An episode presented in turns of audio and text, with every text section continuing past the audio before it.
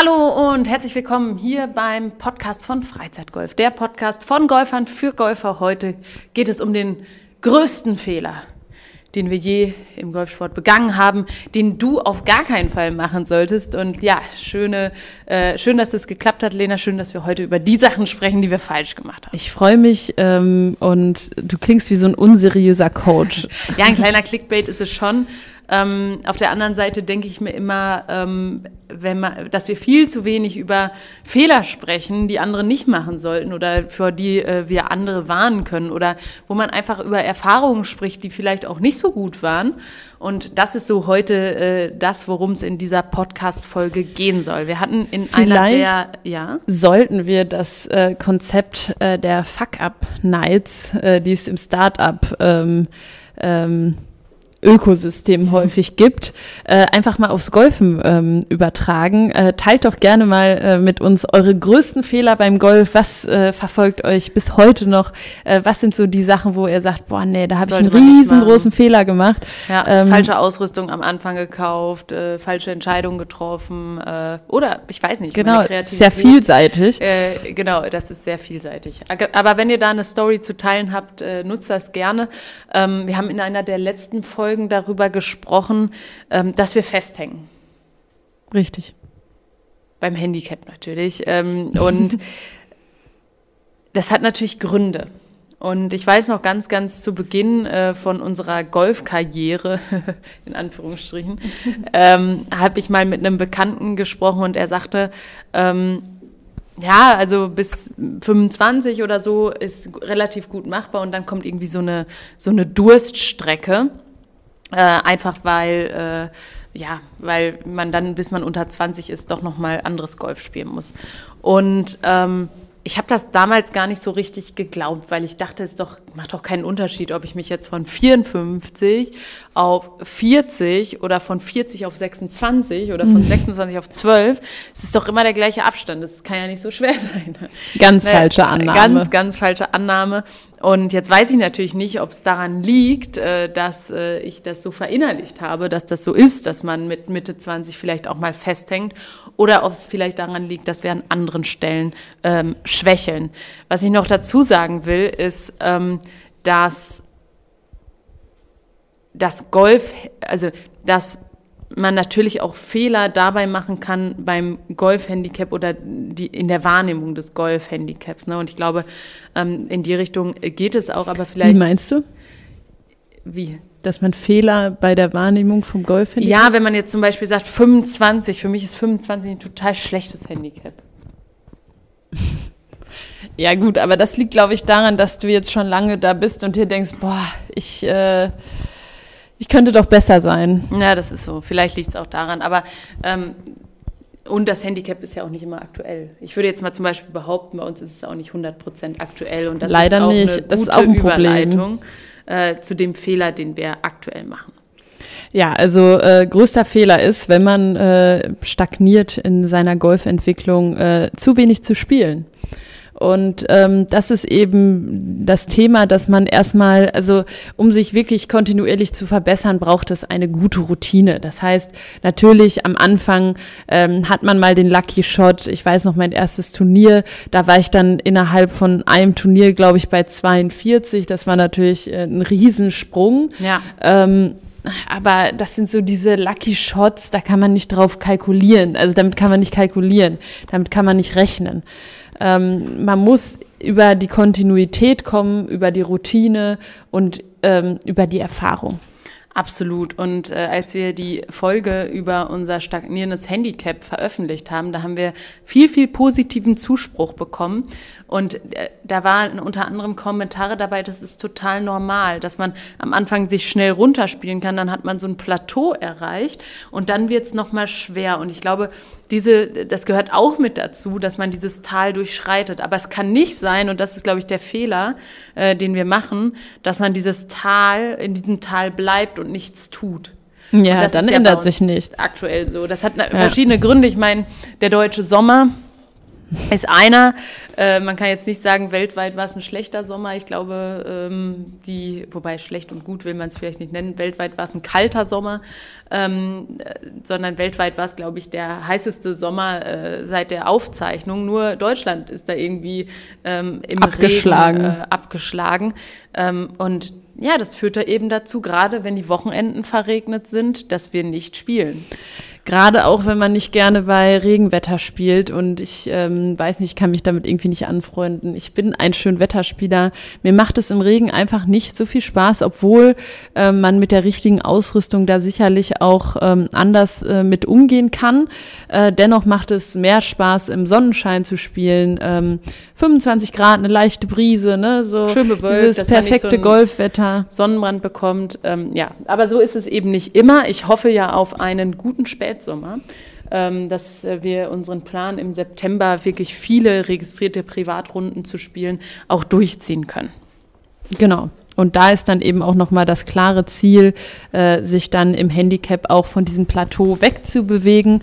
Obwohl ich glaube auch, dass es nicht nur ein Plateau gibt. Ähm, ja, es gibt sicherlich hab, ähm, mehrere und die folgen auch wahrscheinlich schneller aufeinander, als, äh, ja, als man denkt. weil die Schwierigkeit natürlich auch immer höher wird. Äh, ich habe auch mal gehört, und das finde ich auch einleuchtend, ähm, dass äh, ähm, Golfer eben sagen, also ein Handicap unter 10, äh, da musst du dein Golfspiel nochmal neu erfinden. Ähm, und oh, das, das glaube ich auch, weil ähm, das ist nochmal ein ganz anderes Spiel, ähm, als jetzt, wenn man jetzt sagt, man strebt erstmal Boogie-Golf an. Also dann spielst du ja eigentlich schon recht gut. Ne? Ja. Also wenn du überall kontinuierlich einen Bogie schaffst, äh, ist das ja schon eine beachtliche Leistung. Ja, das kannst du machen. Ähm, aber wenn du jetzt, sage ich mal, äh, das Paar-Mindset, äh, wenn du das äh, Paar Perfect haben möchtest, ne, um auf unsere vorherige Podcast-Folge anzuspielen, ähm, dann ist das ein ganz anderer Golfsport. Absolut.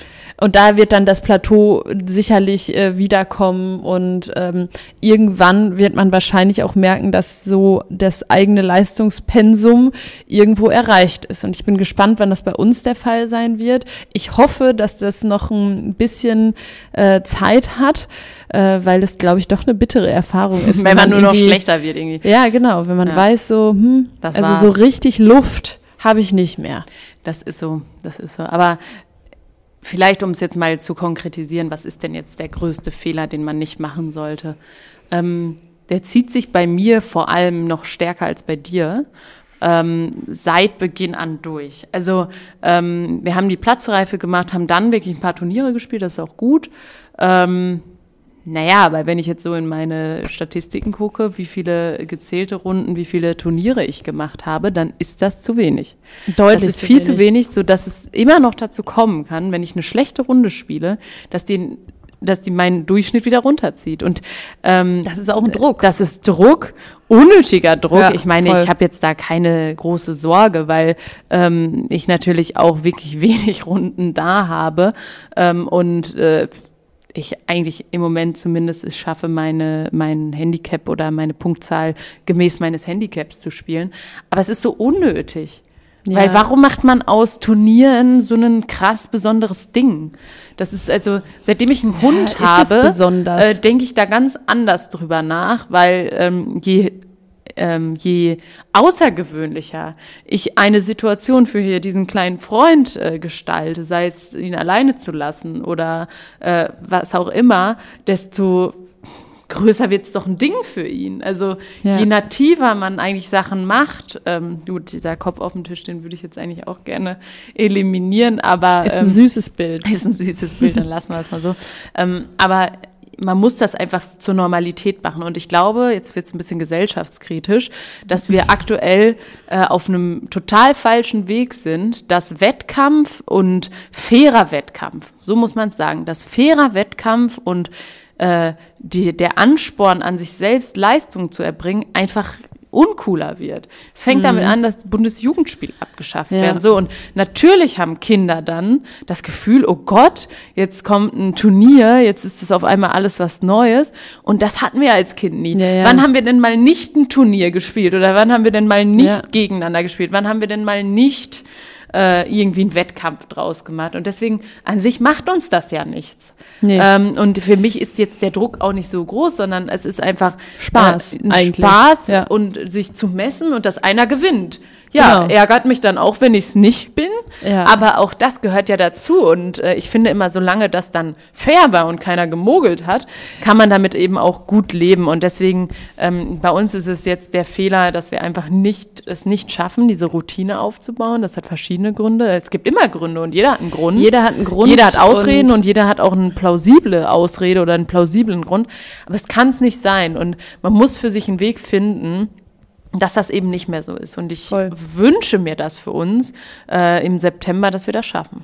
Das äh, wünsche ich uns auch. Ähm, und ich glaube, da differieren ähm, Theorie und Praxis auch mal wieder. Ähm, das ist, es klingt so schön einfach, jede Woche einfach das Turnier mitspielen Ja. und ähm, an sich, also für mich ist das Thema Turnier gar nicht das große Ding. Nein. Also es ist, es macht ja auch Spaß. Man, man trifft neue Leute, man kennt sich dann irgendwann im Verein.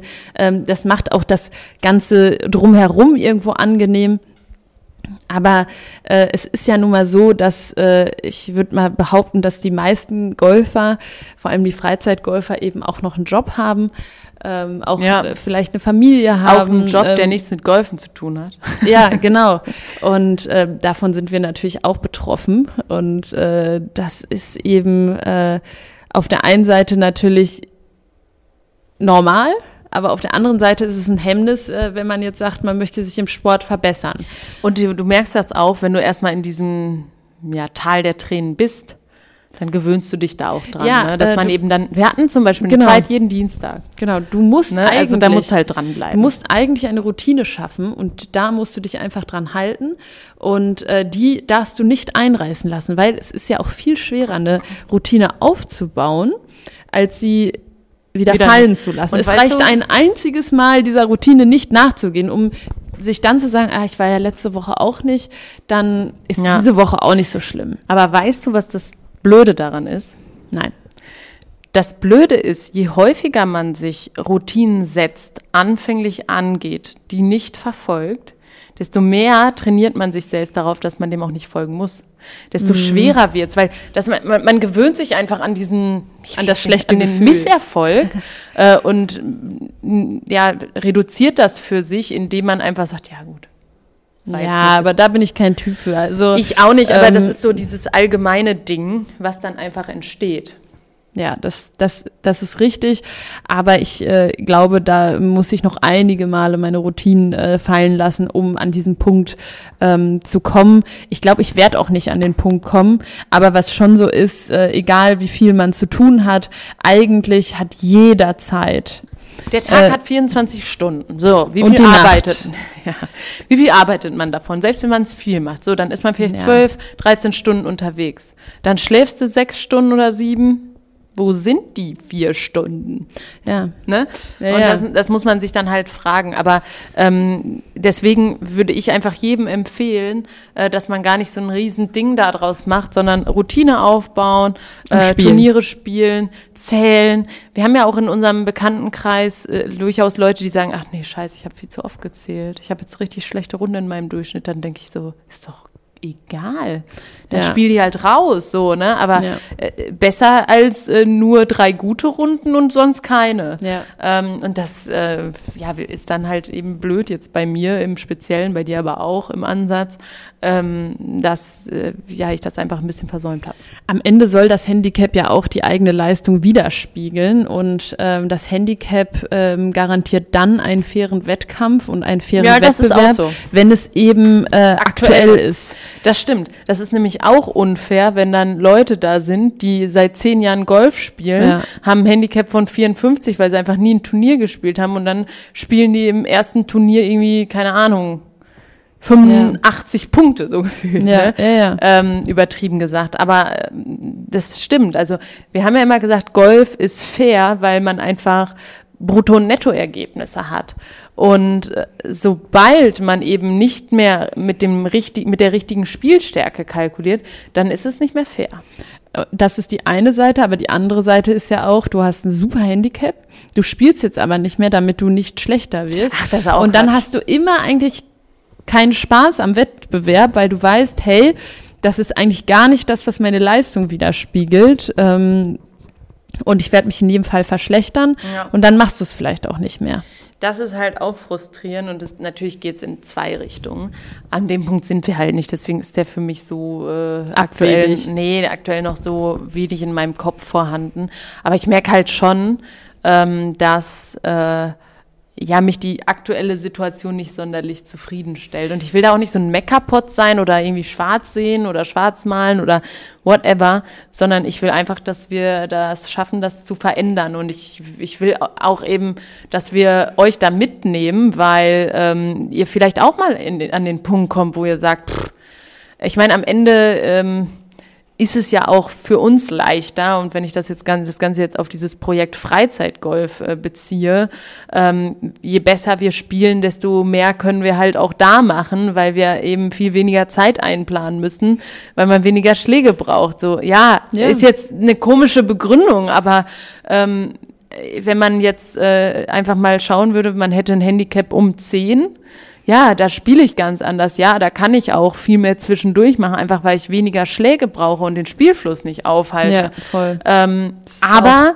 das ist auch ein Weg. Und Ja. ich finde auch, ähm, dass es erlaubt sein muss, äh, sein nicht so gutes Spiel äh, zu präsentieren. Einfach weil es so ist, weil es auch tausend andere Leute betrifft oder tausend andere Leute gibt, die genauso spielen und die sich vielleicht dann auch äh, damit identifizieren können und wissen, okay, aber die haben das auch irgendwie geschafft, äh, dann schaffe ich das auch. Und wenn man nur ein oder zwei Leute dahingehend äh, motiviert, äh, dran zu bleiben und an sich selbst zu arbeiten und diese Routinen eben aufzubauen, dann haben wir ja unser Ziel äh, auf jeden Fall äh, nicht verfehlt. So. Und mh, das ist halt, Nicht verfehlt heißt das erreicht oder? nee, nicht verfehlt, weil eben, das ist ja nur ein Teilziel. Ja. Ein Teilziel von Freizeitgolf, von diesem ganzen Projekt, von Podcasts, Videos, Content allgemein, ist, dass man A, Leute motiviert, äh, auch in der Freizeit einem, einem ehrgeizigen Golfspiel zu folgen und daran zu arbeiten, äh, Leute vom Golfsport zu überzeugen, bestimmte, äh, bestimmte, ähm, ja, bestimmte Vorurteile einfach auch nicht für sich zu akzeptieren. Und äh, das ist ein Ziel, aber natürlich auch an uns zu arbeiten und äh, sowohl am, äh, am, an der Qualität des Contents, weil uns das, uns das ja auch einfach Spaß macht, an der Qualität der Produkte und auch an der Qualität unseres Spiels zu arbeiten. Und äh, das ist halt so die, die Quintessenz am Ende, ne? Definitiv. Und das kriegen wir hin. Also jetzt mal, um so einen optimistischen Bogen zu spannen. ähm, ich bin davon überzeugt, dass wir das hinbekommen, dass wir uns im Handicap äh, deutlich noch verbessern können.